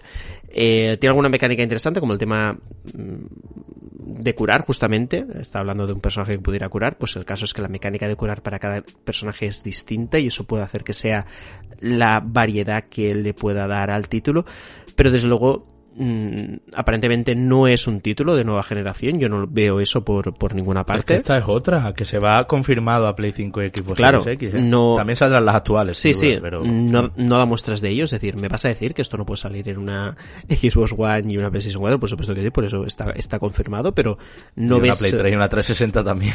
Bueno, bueno, a lo, a lo mejor también, sobre todo viendo algunas animaciones que otras. Eh, y el título se siente eh, que estás jugando, más allá de, estas comparaciones que he hecho, ¿no? Con looter shooters que ya existen, estás viendo que estás jugando a una especie de Gears of War reconvertido. Que yo creo que es lo que peor llevo de este tema. Es decir, eh, déjame la estética de Gears of War en Gears of War y dame algo nuevo. Porque está claro que eres el mismo estudio que hizo Judgment, pero que no dé el cante. Es decir, eh, que me parece muy bien, pero no transmitas toda esa, esa sensación a, a un título nuevo. Para mí, mm, lo que el problema, efectivamente, como dices, es lo genérico. O sea, es un juego que no aporta nada estéticamente, pero es que no sé si pudisteis ver, yo lo he estado viendo, el streaming que hizo la propia People Can Fly cuando enseñó el gameplay, porque es verdad que ha habido impresiones y todos los medios han traído su propio gameplay capturado y demás, pero hubo un streaming oficial y era un bochorno lo que había montado en el chat, ¿eh? Pero un bochorno de la gente diciendo, me interesa cero, ¿dónde vais? Volver a Gears of War o a Wallet Stone. Eh, bueno, bueno, mm, un chorreo. Y, y es una pena porque, a ver, es que tampoco es una pena, quiero decir, quizás sí porque Looter Shooters en, tercera persona solo está de Division. Entonces estamos más acostumbrados a la primera persona. pero no sé, no sé de verdad por qué no han ido un poco más lejos. Quizá es problema del anuncio, ¿eh? Quizá cuando llegue la review, dentro de unos meses, eh, nos pondremos aquí todos a jugar y demos la caña, es divertidísimo. De hecho, ¿quién nos iba a decir que nos lo pasemos también con Borderlands 3, que al final no se diferencia tanto del 2? Pero nos encanta jugar. Eh, bueno, mira, con respecto a eso, y si quieres hilando un poquito con este tema, el otro día, Hmm. cuando me dijisteis de jugar a Borderlands 3, que tenía ganas de jugar, pero por vosotros, me pregunté justo esta cuestión. Dije, ¿qué necesidad tengo yo de jugar a Borderlands 3? Nada, no te- si, no te- eh, si Javi y Enrique no estuvieran jugando a Borderlands 3. Y realmente ninguna. Porque Ninguna. A, eh, a la hora de la verdad, no se diferencia nada de Borderlands 2. Es que es verdad, es que eh, Gearbox se pasó años eh, haciéndose la remolona y tardando en sacarlo para no aportar absolutamente nada. No, es que son esos juegos eludibles, que están bien. Esto es lo que yo decía el año pasado de Days Gone. Que está bien. Sí, so- pero que so- si no son lo- Pero que si no lo juegas, no pasa nada. Days Gone, por cierto, que está a 22 euros y ya he caído y lo he comprado. Pero- porque como el de review se lo llevó Enrique el año pasado, lo tenía yo ahí a medio. Son buenos títulos, pero desde luego, eh, cuando estamos hablando de secuelas, y esta es un poco la argumentación que lanzaba ya un poquito al principio de, este debate, es que eh, estas franquicias eh, tienen que tomar ya la decisión de sacar un juego por generación. Como mucho. Es decir, vamos a hacer que el título dure lo que tenga que durar, vamos a sacar mm, packs de expansión que la gente los compre, porque vamos a añadir un montón de escenarios y nuevas aventuras y más personajes y no sé qué, pero déjame la base estática. Es decir, que si yo en el año 2014 me compré Destiny, que con ese mismo Destiny pueda jugar hasta el día de hoy. Apáñatelas como quieras para actualizarme el juego de la forma suficiente como para que en cada expansión lo note como nuevo, pero no me hagas otra vez la misma de la secuela porque al final das al traste con toda la experiencia que he acumulado, con todo el loot que he conseguido y eh, con todas esas sinergias que he ido creando a lo, a lo largo de los años. Y eso es un problema bastante grave al que se están enfrentando ahora mismo los, los looter shooters. Entonces, en un escenario en el que tenemos juegos originales y secuelas y en el que tenemos ahora mismo este título que intenta eh, aportar algo pero sin aportarlo, pues la cosa se complica. Y eh, decías antes que solo existe un juego en, eh, eh, en tercera persona. Bueno, y tenemos también Anthem por ahí. Pero si, si, si no Ah, lo bueno, quieres verdad, tener en sí. cuenta, me parece bien. Te parece correcto, te parece legítimo.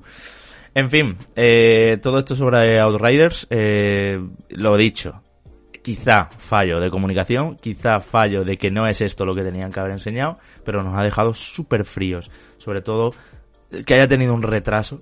eh, es como, ¿por qué? ¿Qué Hmm. necesidad? Igual, igual no debería haberse retrasado a esa locura de otoño y de nueva generación que nos espera y, y quedarse solito ahora aquí a principio de, de año o en verano o Hmm. no sé, porque es verdad que en septiembre, más, más bien en octubre, la gente no va a tener dinero ya de, de Hmm. haber tenido que comprar mm, todo lo comprable. Sí, y, y luego ya una, una última cosa, y Enrique Sí. antes lo, lo decía también, eh, cuando alguien juega a un looter shooter, eh, juega únicamente a uno. Generalmente, porque si eh, no tienes vida suficiente como para sacarle a Destiny, Ya ves. a Destiny 2 en este caso, todas las cosas que le tienes que sacar, vas a tener vida para hacerlo también en The Division y para hacerlo también en Borderlands, en Borderlands 3, Tururú, como para encima hacerlo en el título que no lo conoce ni su madre, no hombre, no. Eh, vamos a ser un poquito serios y si realmente sacamos algo que esté dentro del mismo género, que sea sustancialmente diferencial que no está siendo en este caso el caso. Eh, por resumir, si eh, yo juego a Borderlands 3 es por vosotros y por Juan Arenas, nada más. el que faltaba. así, así es, así es. Eh, Outriders, si quieres ganar nuestra atención, que te doble Juan Arenas. Eso es. La, la clave del éxito es que un personaje esté doblado por Juan Arenas, si no uno, todos, y a lo mejor así eh, Todos, todos. pueda triunfar en España. Si Juan Arena montara un partido político, yo le Yo voto. también.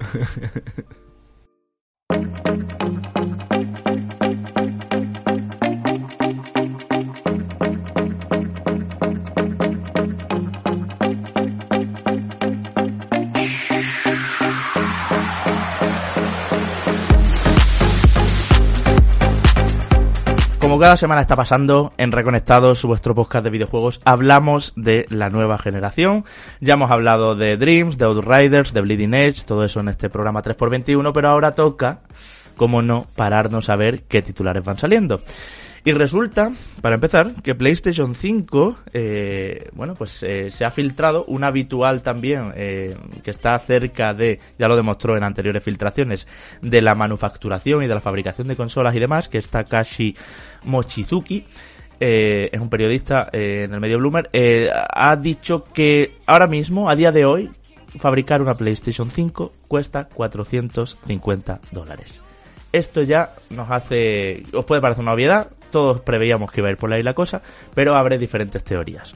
Por un lado, que cueste 4,99 y, Sony PlayStation le gane 50 dólares, 50 euros en el caso de que en Europa se mantenga el precio a cada máquina, eh, que cueste 3,99 y vuelvan a ser súper competitivos y le pierdan 50 dólares a cada máquina, que de aquí a que salga, que esto también pasa, valga menos, entonces al final pueda ponerse. En fin, a mí me ha parecido una buena noticia que en febrero de 2020 valga 450 dólares construirlas. Porque me da, yo no sé cómo lo veis compañeros, que PlayStation va a ir con la jugadita que hizo en el pasado de pierdo pasta, pero ya la recuperaré. Mm, bueno, eh, pero es que PlayStation y, Xbox siempre han hecho lo mismo con sus consolas. Es decir, no hay una consola, a lo mejor con Ni- Nintendo con Switch eh, me puede quitar esta argumentación, no hay una consola que haya salido sin pérdidas. Porque se espera que se recupere a lo largo del tiempo, hace unos años, con, eh, con la compra de los usuarios de, de grandes cantidades de software. En este caso tienes que añadirle una variable extra que es el tema de las suscripciones online, que acaban su- suponiendo un coste añadido, es decir, un coste añadido, no, un ingreso añadido para la compañía de, eh, de un porcentaje determinado de personas que compren eh, esta nueva consola, con lo que van a jugar también con este margen a la hora de sacar la consola al mercado. Y eh, os digo una cosa, eh, con estos datos que han ido apareciendo, donde se nos informa que va a haber un incremento de unos ah, 70 euros aproxima- aproximadamente, si no 100, de los costes de producción de PS4 con respecto a PS5. Es decir, eh, el artículo de Bloomberg al que tú estabas eh, aludiendo, Javi, creo que marcaba que PS4 eh, tenía un coste de producción en sus inicios de 380 dólares.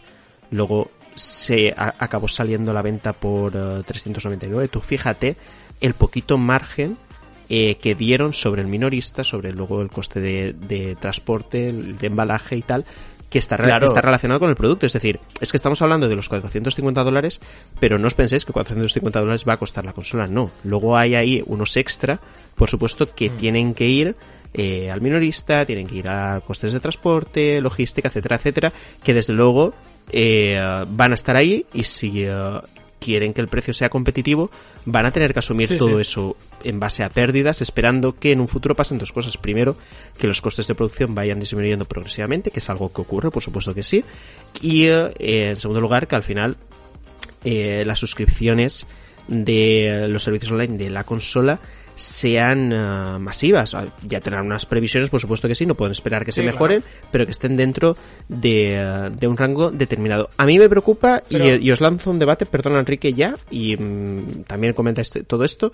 Bueno, y me preocupa. Veo aquí en este, en este escenario a Microsoft mucho más preparada que a PlayStation, que a Sony en este caso, con respecto a la consola. de acuerdo. Sí, porque mm, Microsoft se atisba que va a tener diferentes modelos orientados a cada necesidad de usuario, es decir, aquí al final hay una demanda determinada, hay gente que está dispuesta a pagar por una consola X dinero, hay gente que está dispuesta a pagar X más uno y hay eh, gente que está dispuesta a pagar X más dos. Y mientras Microsoft tiene toda esta retaila que presuponemos que va a tener con respecto a su consola, más PC, que no se nos olvide, más PC, en el lado de PlayStation, eh, si las cosas siguen conforme eh, podemos llegar a presuponer, va a tener solo un modelo de consola que se va a adaptar a un rango determinado de usuarios. Es decir, No, que por debajo de eso, Enrique, por debajo de eso va a haber gente que no va a poder adquirir consola porque el precio al que va a estar, que no me parece una locura, que estamos hablando de que pagamos por móviles mil y pico euros y el móvil a lo mejor al año siguiente ya no te sirve, pero que eh, eso es así, eh, dado sí, un sí, precio pero- determinado, pero, Manu- eh, hay gente que compra y hay gente que no. Independientemente de, de eso, y esto ya lo dijimos hace un par de semanas, aunque un oyente no, no, no, no estaba de acuerdo, es evidente que los planes para la nueva generación a día de hoy de Microsoft son Sí. mucho más claros Sí, sí, sí. que los que tiene Sony. O sea, Sony a día de hoy lo único que ha dicho es el nombre de la consola. Sí, eh, y, Y, eh, que sale a final de año. y arroja inseguridad y arroja incertidumbre. eh, O sea, no se sabe por dónde. Es que seguramente ni ellos sepan por cosa. dónde tirar.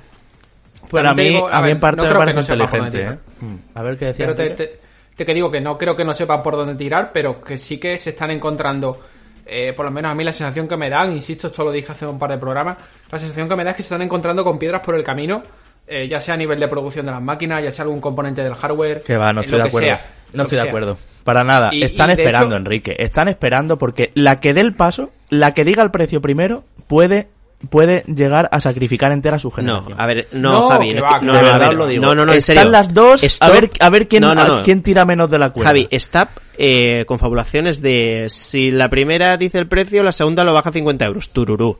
Porque eso está más que cerrado y está más que estudiado. Bueno, Aparte, o, o no lo baja o lo Ah. sube, Manu, vale, ok. Pero la primera, la que diga, decir el precio. que es no, que no, Javi. ¿eh? Aparte, aparte del espionaje industrial que hay, que seguro que lo hay. Eh, es- es- Sí, estas sí, son cosas eh. que son decisiones que se toman con muchísima antelación y Claro. desde luego si la guerra de precios existe, que existe, se está produciendo ya, no en el momento una lo anuncie.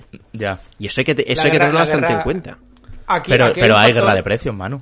Y, No, y y te que digo la hay, claro. que Sí, no- claro que que sí. la pelea la pelea no es por ser la más barata. Si de hecho ser la más cara también te da un puntito de estatus No, no. y de esto es un maquinón. Eh, A ver, a ver, sí, sí, sí, sí, Hay de no, todo, eh, mano, a hay ver, todo Sí, tipo sí, de. Manu, eh, Manu. eh, escuchadme- Manu, que tienes, que tienes el iPhone más Pero caro. escuchadme, Claro. escuchadme un momentín, que esto tiene que ver también mm, con respecto a la percepción que la gente tenga de la marca, no es algo tan sencillo, y ya sabéis que Ya. sé de lo que hablo. Eh, aquí lo importante, lo importante es ofrecer una máquina en concreto para un segmento determinado de usuarios. Cuanto más diversifiques eh, el, el tipo de máquina que tú tengas para vender, mayor cuota de mercado vas a pillar. Si Microsoft tiene tres consolas, pongo por ejemplo, con tres precios distintos, y PlayStation en cambio solo tiene una a un precio determinado, ¿quién va a poder pillar más cuota de mercado? Claro. No, no, eso, eso, no, eso no nos cabe y, duda. y- y- y con, y con el anuncio de Series X dando a entender, y bueno, eh, esto ya se sabe, que van a haber- más consolas eh, dependiendo de cuál sea la necesidad del usuario y que esa consola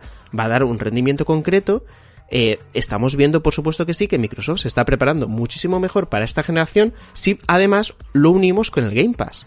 Porque aquí estamos hablando que aparte de todo, con todo el tema de, de guerra de precios y demás, Microsoft es innegable que tiene un sistema de biblioteca de juegos mucho más atractivo de que el que ahora mismo tiene PlayStation, pero muchísimo más. Sí, sí, sí, sí, sí, esto no, no nos cabe duda. Y está claro, Xbox Series X es el modelo caro. Y sabemos todos que va a haber un modelo un poquito más barato. Quizá 100 euros más barato, quizá All Digital y 200 euros más barato, no sé. Pero mm, está claro. La cosa es, yo, mi duda, con esta nueva información de que cuesta fabricar la 450, ¿os mantenéis en vuestra teoría de que va a salir a 499? Mm, Es decir, lo que llamamos pérdidas es ponerla a 4.99 o ponerla a 3.99. no, no, no, no, no, ni de Eso sí coña. que ya no, no, ¿no? no, no, no, no, que va, que va, en absoluto. Es decir, una cosa es eh, asumir pérdidas en base incluso, yo que sé, al margen, a los costes de transporte y demás. Dices, vale, todo esto lo asumo como pérdidas y ya iré recuperando con lo que os decía, con bajada de precio de, de los costes de producción o con Mm. otras cosas que ya vendrán en el futuro. Eh, pero vaya, que no pueden hacerlo, no, no, no pueden bajar, eh, perder 150 euros por cada máquina. Eso ya sé que sería exagerado. Por eso yo Ya, creo 150, ya, mínimo bueno, 500 entiendo. euros. Y ya digo que no lo veo una locura. Es que no veo exagerado. No, no, una que los vale, que los vale, sin Claro. duda. De hecho, a mí me sorprende que por 4.50, ya te digo, en febrero de 2020 se esté metiendo la GPU que se está metiendo, la, la Eso es. tarjeta AMD que se está metiendo. O sea, es como, ¿cómo lo habéis hecho? Sí, sí, Qué es- magia eh, negra hay aquí. Exacto, a ver, eh, desde luego no es la locura aquella de PlayStation 3, ni mucho menos. Mm. Y sobre todo al final, teniendo en cuenta eh, el IPC y demás, eh, podríamos hacer comparaciones y veríamos que esta nueva consola sería bastante más barata que aquella eh, PlayStation 3. Pero desde luego, yo creo que 500 euros va a ser lo mínimo que cueste eh, la consola en nuestro país, lo mínimo, ¿eh? Lo mínimo y lo máximo, tú. Eh, no se mm, puede sí, sí. Vamos a ver. No, no, no, Eh, no. eh, eh, vamos a ser prudentes porque eh, lo que está pasando y sobre todo lo que se desprende del artículo de Bloomberg es que los costes ahora mismo no están del todo claros todavía y por eso PlayStation eh, parece que todavía no sabe en qué dirección moverse. Porque hay, hay unos costes ahora mismo que, debido a una demanda de un componente en concreto, eh, está subiendo esos costes de producción en, en- en- justo en el lanzamiento de la consola, que es cuando más delicado está todo esto. Así que vamos a ver cómo acaba de cuadrar todo. Por eso digo que seamos prudentes. ¿Se pueden asumir pérdidas eh, por cada unidad lanzada? Sí. Sobre todo en el sector, pero hasta cierto punto. Hasta cierto punto. Sí, hasta cierto punto, evidentemente no se pueden asu- asumir pérdidas eh, enormes. Evidentemente, si te sacan una consola que de coste de producción vale 700 euros, no te la van a vender a 400. Pero en esta nueva generación, que ya oficialmente yo creo que ya se puede decir que la consola también es un, se concibe como un servicio, eh, las fabricantes de hardware están en la, en la mejor posición, por lo menos en el tiempo, de decir, oye, voy a sacrificar el ganar 100 euros o 50 euros con cada máquina, voy a ir a coste cero con la máquina porque sé que asociada a cada máquina al final voy a tener, en el 80% de las máquinas voy a tener una suscripción a PlayStation Plus y voy Quizá a tener Now. una Sí. suscripción quizás Pero al Now y un no sé qué, y no piensa, sé cuánto. piensa que ni tan siquiera PlayStation 4, bueno, ni tan siquiera, eh, PlayStation 4 no tuvo beneficios por unidad de- de- desde el día de lanzamiento. De hecho, tardó años también en conseguirlo. Es decir, es que no estamos hablando de coste cero. Estamos hablando de que para ajustar precio, cuando el coste, el, bueno, el coste fijo, el coste total de, de unidad producida sea más alto, el margen que van a tener luego para que esas pérdidas sean menores va a ser todavía pequeño. A mí los datos me parecen bastante alarmantes, So- sobre todo por lo que os digo, porque no está todavía del todo claro cuál va a ser el precio final de sobre todo eh, la memoria RAM. Y eh, yo no veo el escenario muy bueno para PlayStation en este, en este momento. A lo mejor estoy siendo un poco alarmista, pero ya os digo, yo no pondría ahora mismo la mano en el fuego porque la consola costará únicamente 500 euros. No la pongo en el fuego, que no digo que a lo mejor acabe siendo así, pero no me la juego Yo creo que sí. Yo ahí te discrepo y eso es lo interesante de nosotros, que aquí nos peleamos, nos crispamos, pero cada uno tenemos nuestra teoría y yo sí os mantengo, que creo que están aguantando las dos todo lo posible, ya no pueden más, se están quemando la mano pero no sueltan el, el clavo del secreto del precio, porque a pesar de que haya espionaje industrial, como dice Manu, estoy seguro de que en Microsoft ya saben lo que va a valer la Play y en, y en Play saben lo que va a valer la Xbox Series X.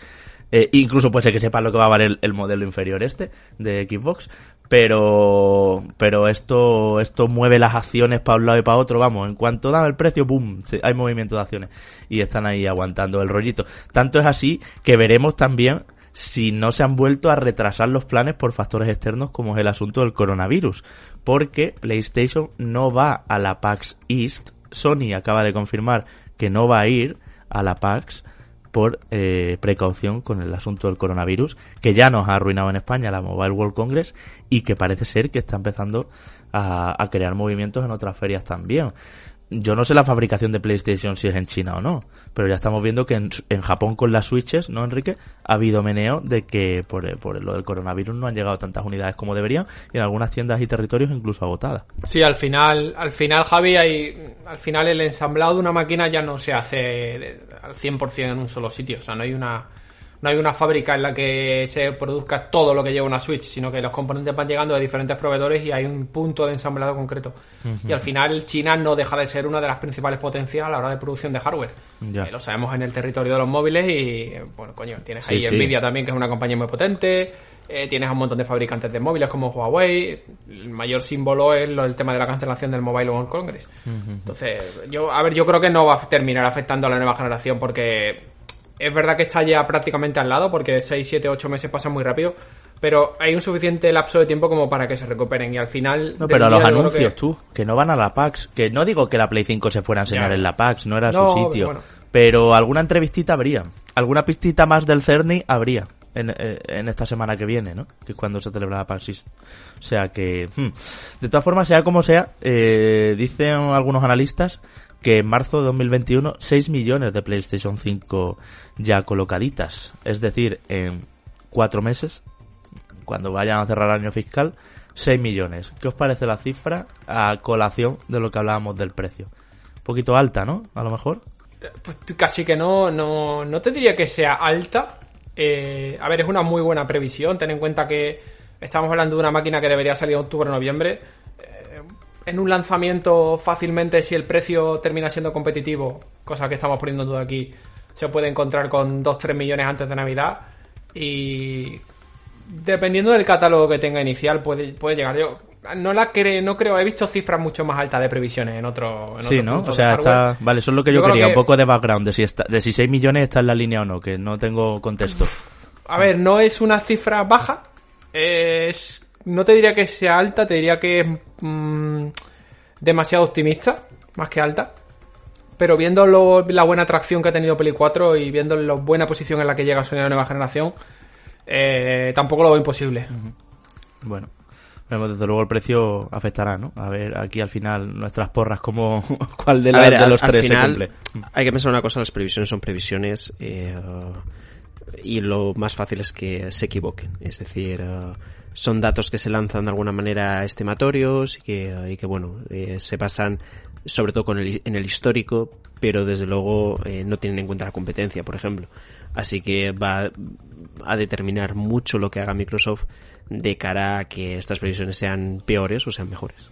Y bueno, ya por comentar rápido, compañeros, por último, eh, se ha patentado un nuevo dispositivo de control eh, para PlayStation VR.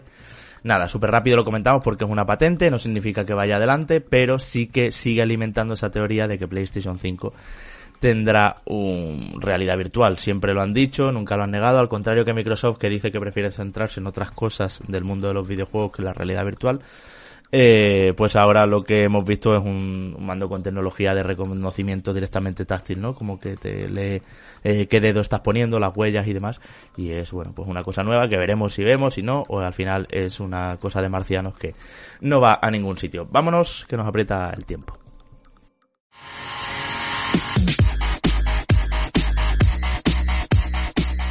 Programa crispadito esta semana, ¿eh, compañeros? Hemos enfrentado aquí opiniones, como nos gusta, hemos rajado de juegos que a otros se han gustado, hemos valorado mm, betas como si fueran ya reviews, betas y alfas en el caso de Outriders, y hemos traído pues una racioncita de vinagre que nunca está de más para estas ensaladas de febrero que nos estamos que nos estamos comiendo. No nos ha dado tiempo a meter eh, algo de Animal Crossing, puesto que ha habido un Nintendo Direct ahora.